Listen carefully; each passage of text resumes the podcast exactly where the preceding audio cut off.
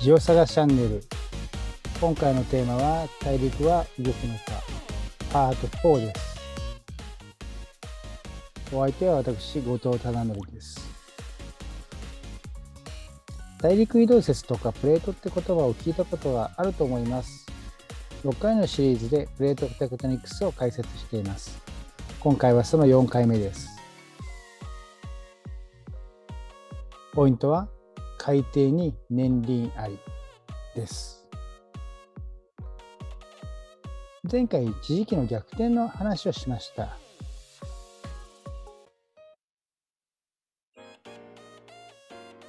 現在の地域の方向は方位磁石の N 極が北を向く、えー、つまり南極から出た磁力線が北極の方にこう戻っていく。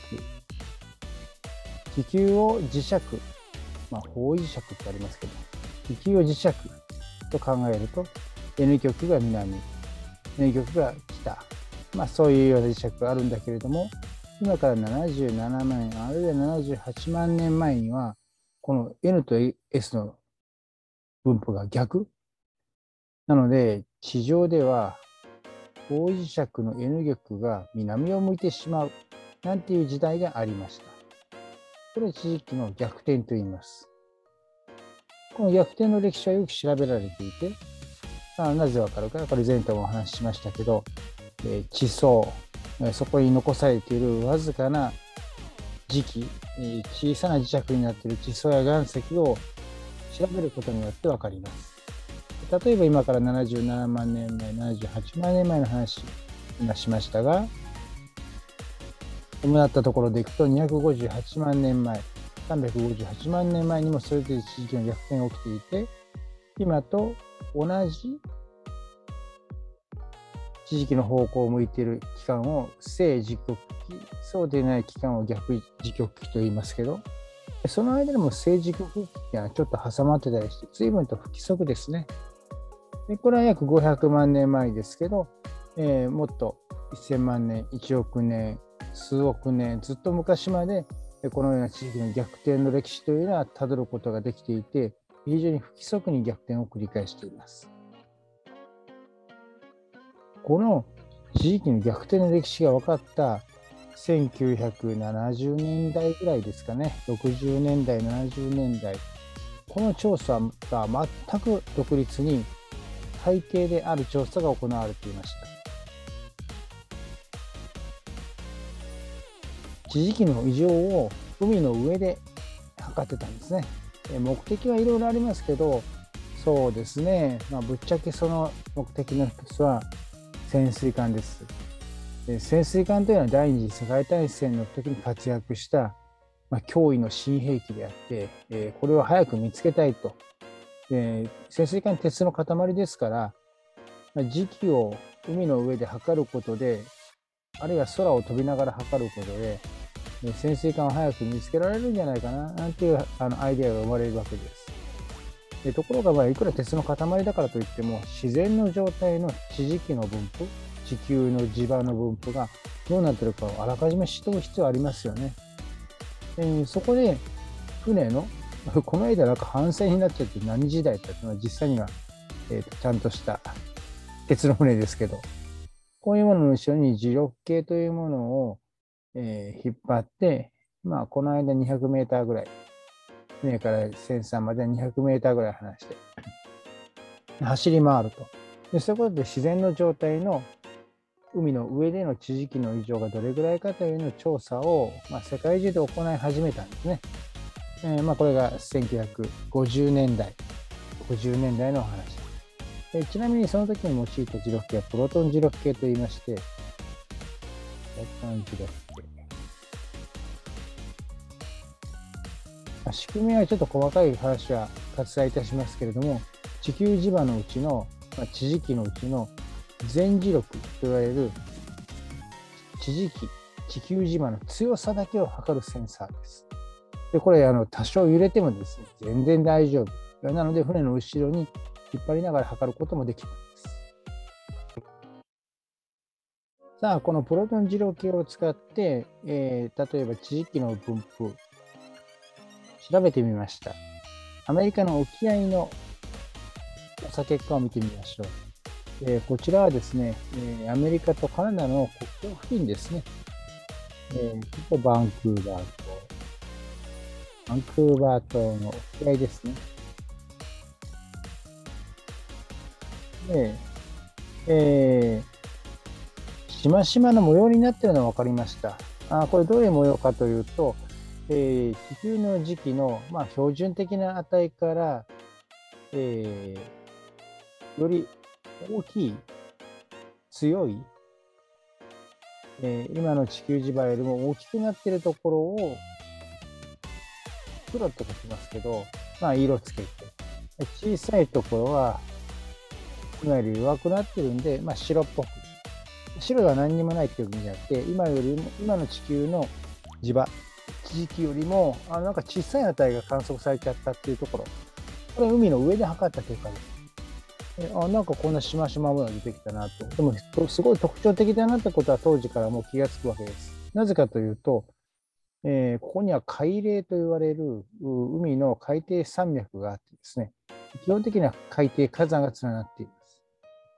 えー、今回の6回シリーズでももうすでにお話ししましたが、えー、結果的にはプレートはこの海嶺というところで生まれているよっていう話、まあ、説明しましたけど、まあ、その海嶺です。この時点では海嶺でプレートが生まれていることはまだ分かってませんが、ここで分かっているのは、海嶺というのに、栄光にですね、このしましま模様、えー、もう一回言いますけど、えー、色がついてたり、君の絵では黒色になってますけど、そういうところは、うん、現在の地域よりも強い磁場が観測されたところ、え白いところは弱い磁場が観測されたところになります。これが今の海嶺としましまパターンが栄光になってるっていうことが、まあ、まず発見されたわけです。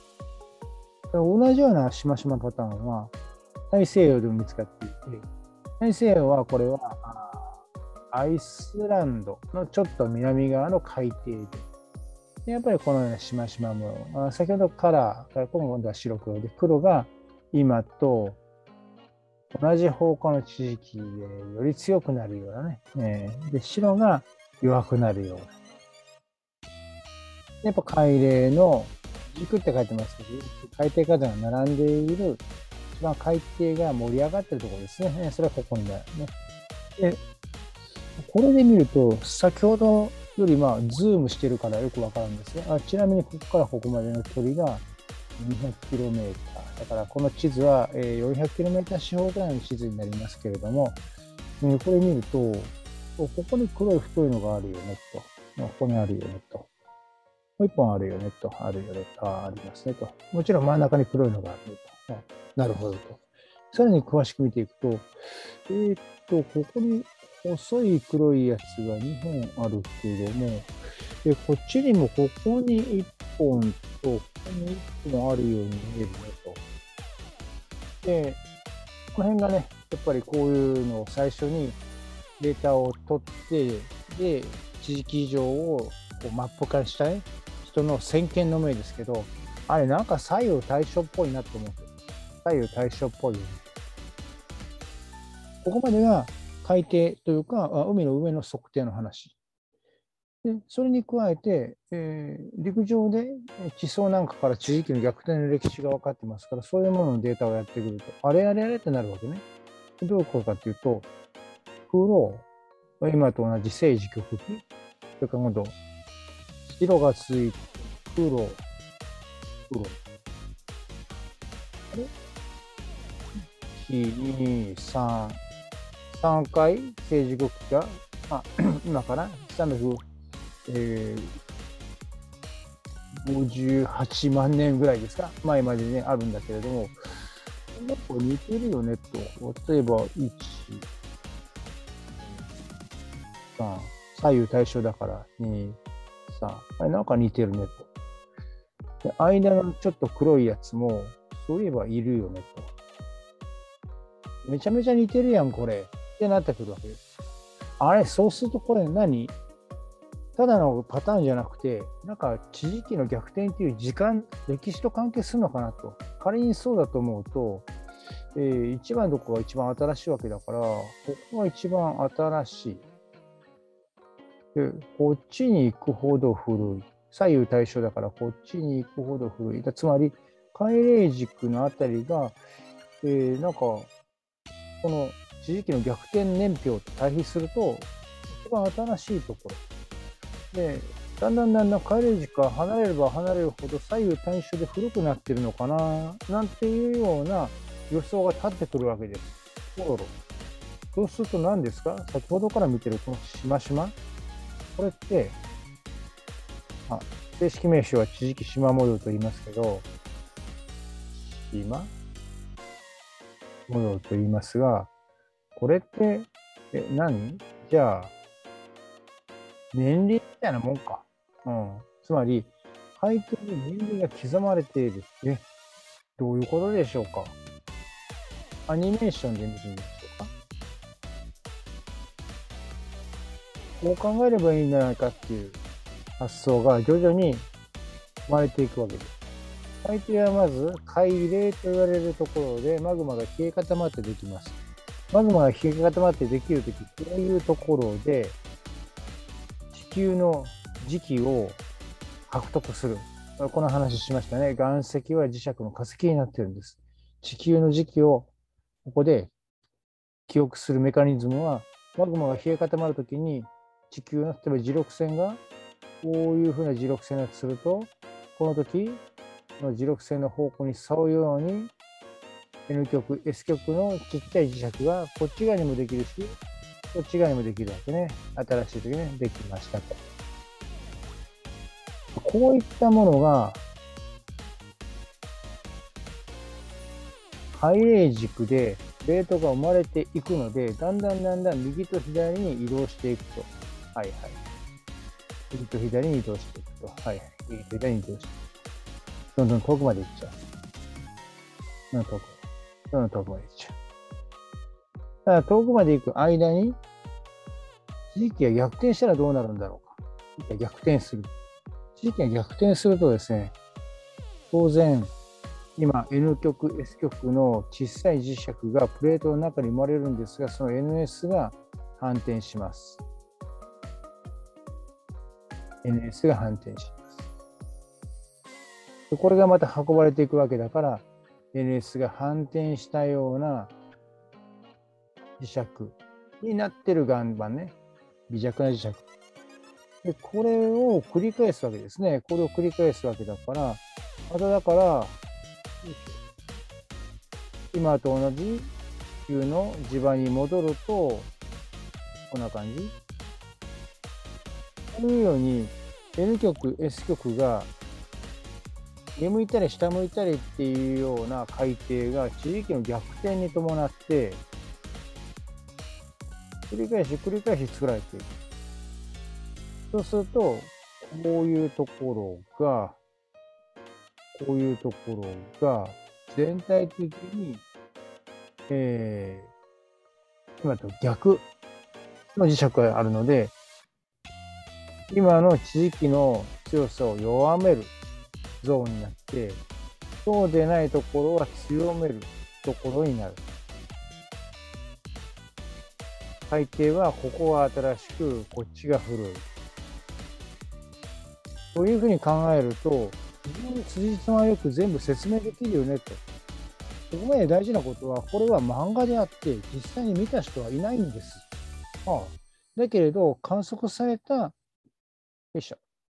地磁気のこういうしましまの模様を説明しつつ、なおかつ、地磁気の逆転とのパターンとの一致というのをさらに説明しようと思うと、もうこうしないといけないわけですね。それが海洋艇拡大説と言われるもので1960年代から70年代になって生まれてきました。最初みんな信用しなかったですよ。えそんなことあるの？だけれどこれは次に話すある調査によってほぼ確定確認されるわけですね、えちなみに海底が広がるということは海底が広がるわけだから陸地は当然それに伴って動くわけです。陸地が動くから海底が広がるのか、海底が広がるから陸地が動くのか、この辺りの話はまたプレートの動かす原動力のところでお話ししたいと思います。今のような海底の地磁気の縞模様に基づいて海底の新しい古いを色付けしてみました。あそうすると、これ赤いところ、あ赤いところがこれ現在、now。どこに書こう？これここに書こうか。赤いところ now。今海底が生まれているところです。青いところ、ここは古い海底。青が一番古くて、えーとね、数字が書いてあるけど、まあ、大体で2億年前。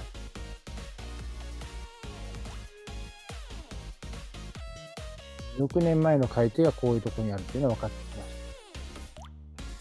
ところで地球の歴史は46億年。で、30億年前、40億年前の石っていうのも、例えばこういうとこなんかで見つかってます。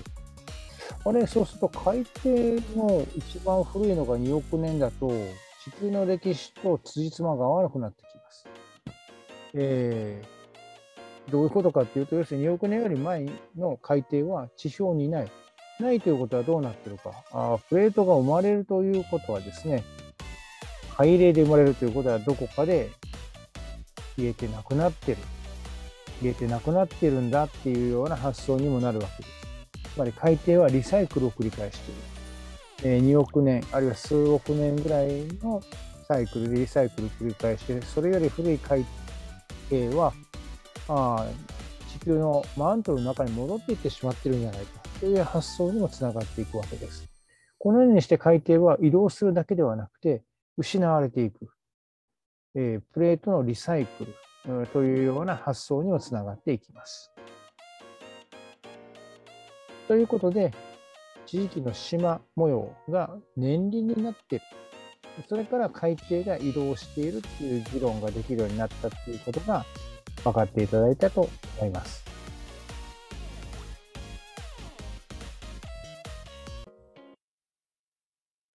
ということで、本日のポイント、海底に年輪ありでした。えー、海底がこのように動くことは分かりました。それでは、大陸が動いた証拠はどうやったら得られるんでしょうか次回に続きます。参考書です。